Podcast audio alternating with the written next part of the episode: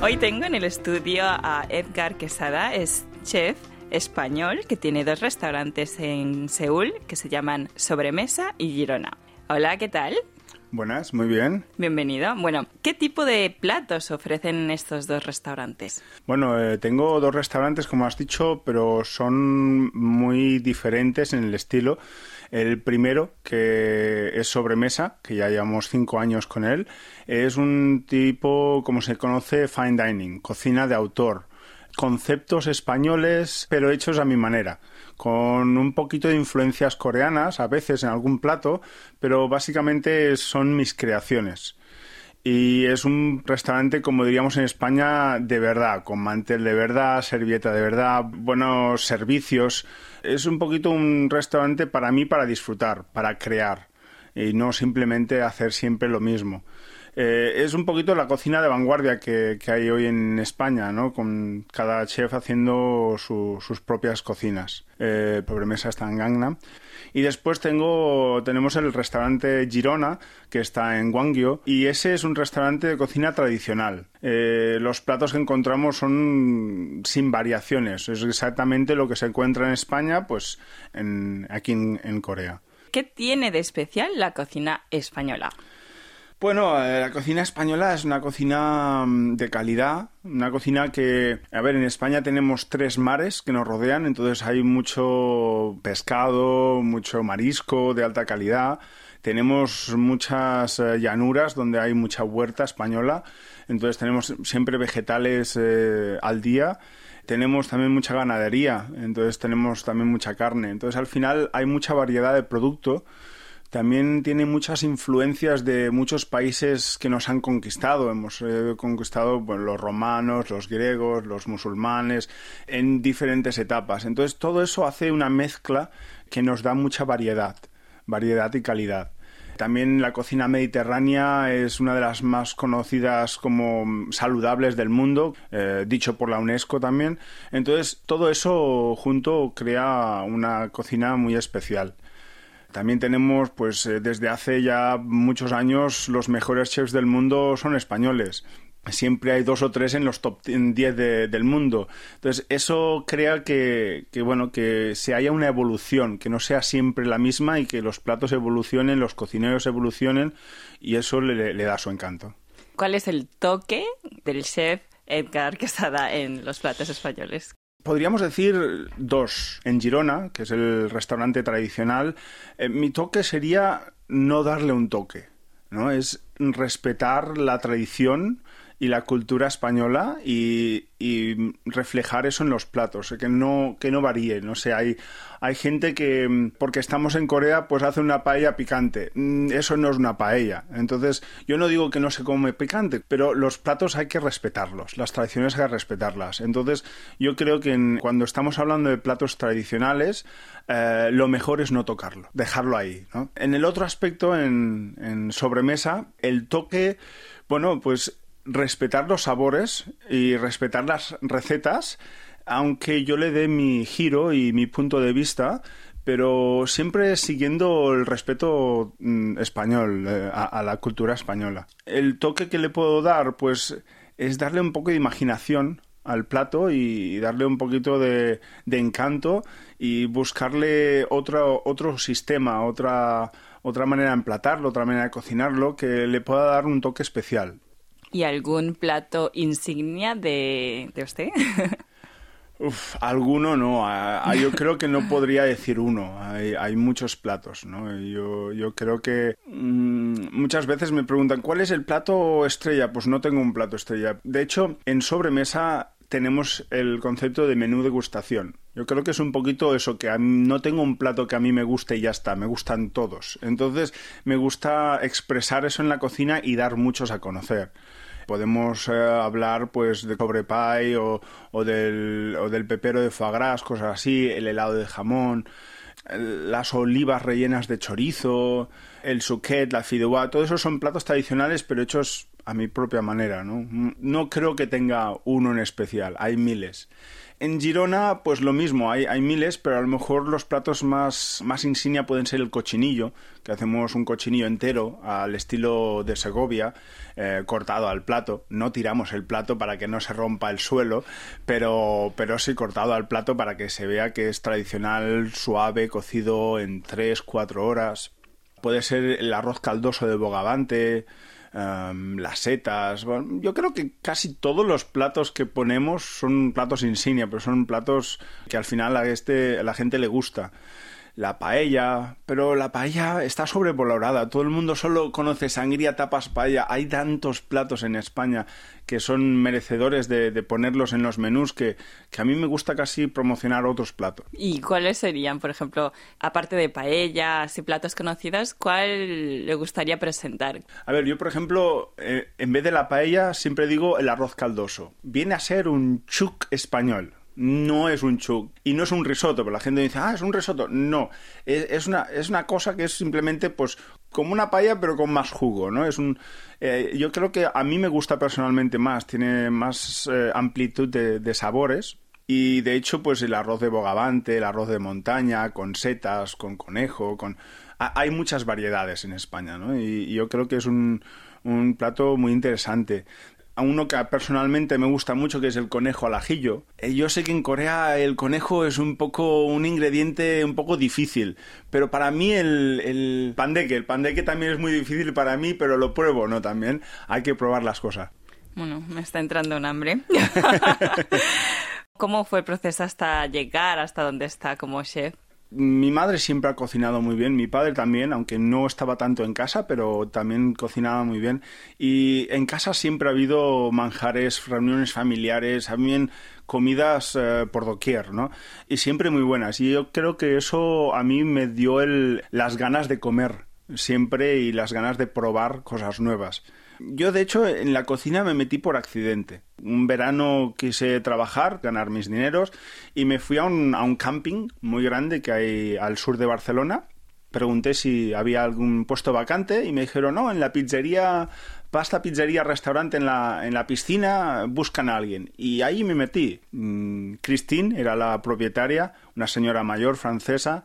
Me acogió muy bien, fue muy buena mentora eh, me gustó el mundo, me cautivó el mundo de la, restauración y poco a poco ya fui a trabajar a otros sitios, pero yo vi que la única manera de llegar a ser alguien ni que fuese encargado y, era estudiando. Entonces, pues de ahí me fui a estudiar en la Escuela de Hostelería de Girona.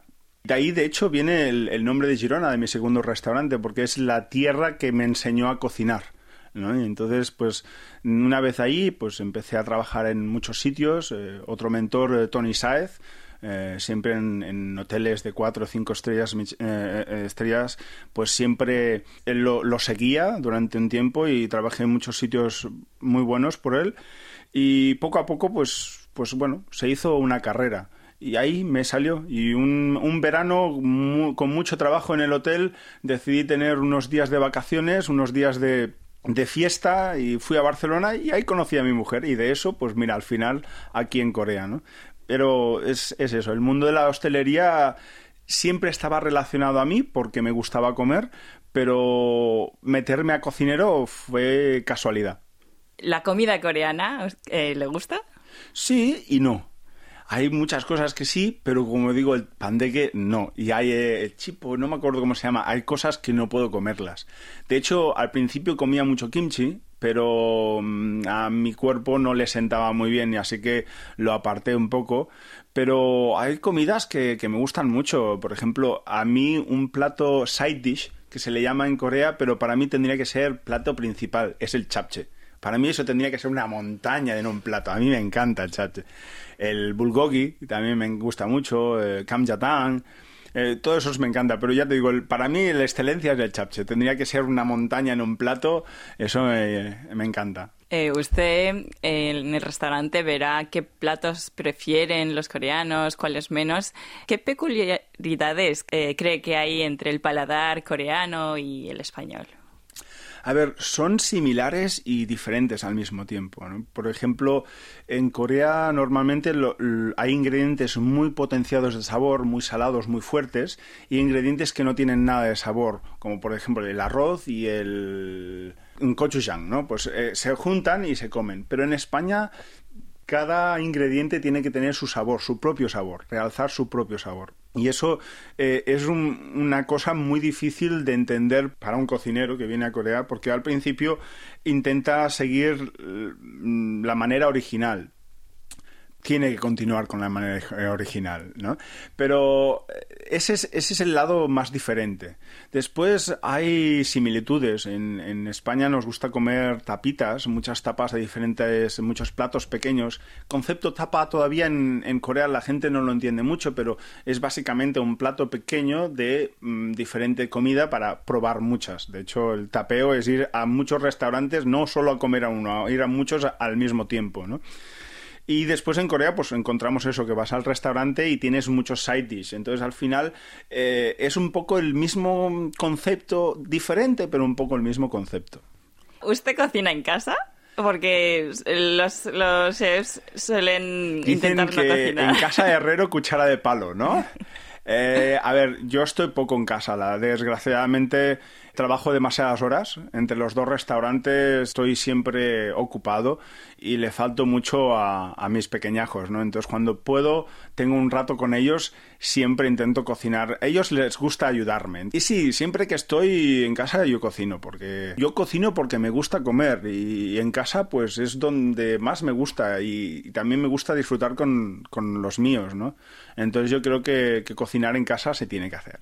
Bueno, eh, no podemos saltarnos a hablar sobre la reciente victoria que, que, se llevó en un programa. ¿Podría contarnos eh, cómo se llama el programa, de qué era, cómo fue la competición? Bueno, pues el, el programa era Hello Plate. Era un programa un poquito para ayudar a toda la gente que quería viajar pero no puede viajar por la situación de, del COVID. Era un poquito para enseñarles el mundo a través de la gastronomía. Es una manera muy, muy elocuente, muy eh, graciosa al mismo tiempo. De hecho, yo al final conozco la historia española a través de la gastronomía también, ¿no? Entonces es una manera de, enseñarle al público coreano muchos países, todos a través de su cultura culinaria.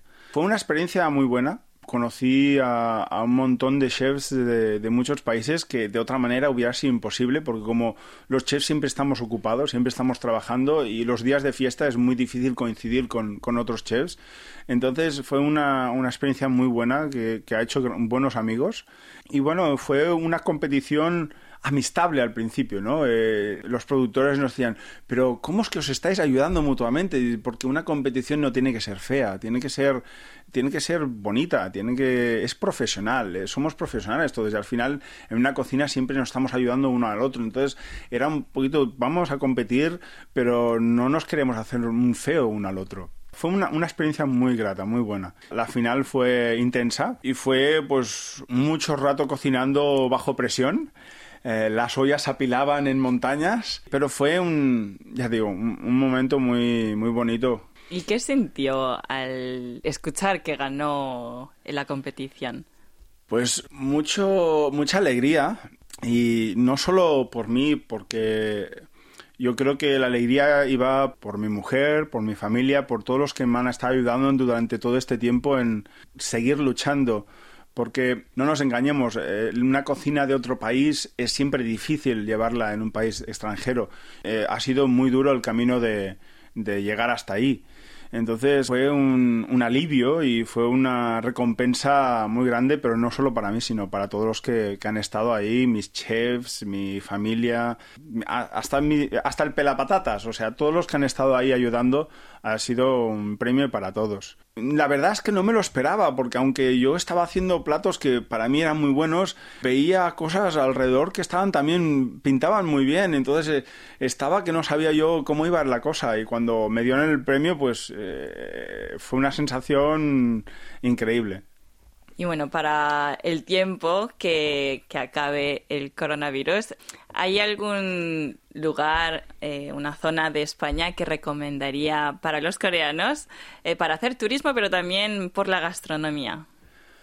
Ah, bueno, si es por hacer turismo y por la gastronomía o por la gastronomía, da igual. Yo lo que recomendaría es que no cojan una semana o dos para hacer toda España, sino que cojan un mes para hacer toda España o una semana para hacer una ciudad y después otra semana en otro año para hacer otra. Lugares, a ver, yo soy de Barcelona, de un pueblecito cerca de Barcelona y tanto la ciudad como los alrededores son maravillosos. Después me fui a Girona, a la Empordà, la tierra que he vivido más tiempo y, que me ha enseñado a cocinar es el Empordà y es encantadora. Gastronómicamente, pues bueno, tenemos el Selle Can Roca con primer eh, best chef del, del mundo en varios años. Bueno, hay muchísimos restaurantes interesantes, desde Estrella Michelin como el Casamar de Kim Casellas a, uno tradicional de mi mentor que es Tony Saez de La Arcada. Eh, eh, hay, hay muchos, en cualquier rincón de España que vayas hay muchos, eh, mucha gastronomía para disfrutar. Y bueno, no me puedo olvidar de la tierra de mi madre, Andalucía, eh, Jerez de la Frontera. También no se disfruta la comida y el Jerez de ninguna otra manera que ahí, pues es un sin parar de, de, tapeos, de copita por aquí, copita por allá, reunirse con la gente. En el País Vasco se come, lo que comas lo comes bien, está seguro.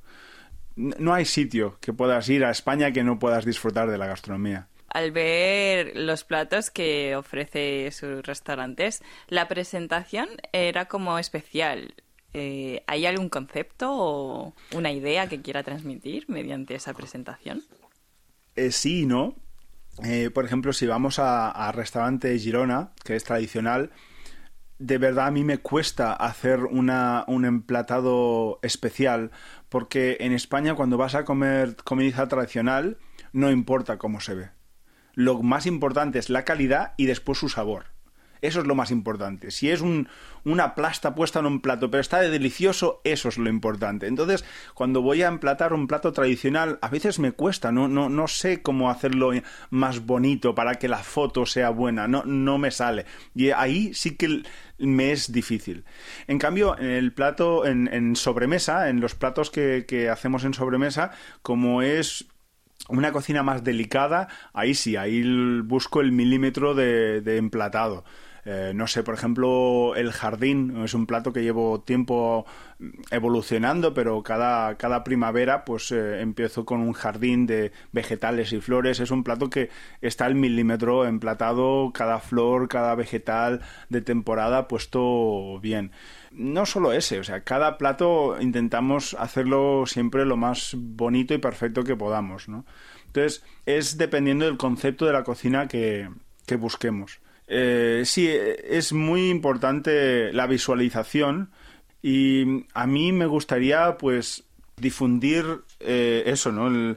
los sentimientos que pueden crear un recuerdo de alguien que haya eh, viajado a España, por ejemplo, y ah, la nostalgia de, de, ese plato y vienen y encuentran ese sabor, eso, eso es lo que a mí me gusta representar con, con, todos los platos. Básicamente lo que me gustaría retransmitir es que la gente disfrute, que no solo disfrute la experiencia. Y a través de los platos eh, espera que sientan algo las personas que lo prueban. Que sientan emociones, que sientan eh, nostalgia, que se sientan niños a veces por algún sabor o alguna textura que les recuerde a su infancia.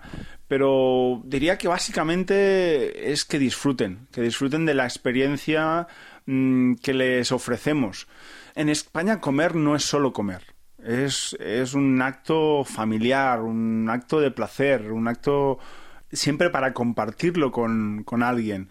Entonces, yo espero que, que, esa gente intente recolectar todas esas ideas y, al final cuando se sienten a comer eh, no sea simplemente engullir, sino que sea disfrutar de la experiencia. Y alguno espero que llegue a la felicidad a través de mis platos. Eso sería mi sueño.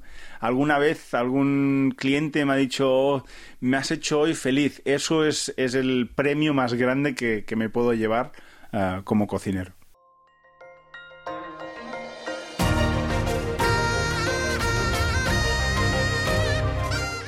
Acaban de escuchar el podcast de KBS World Radio. Hay muchos más contenidos en wall.kbs.co.kr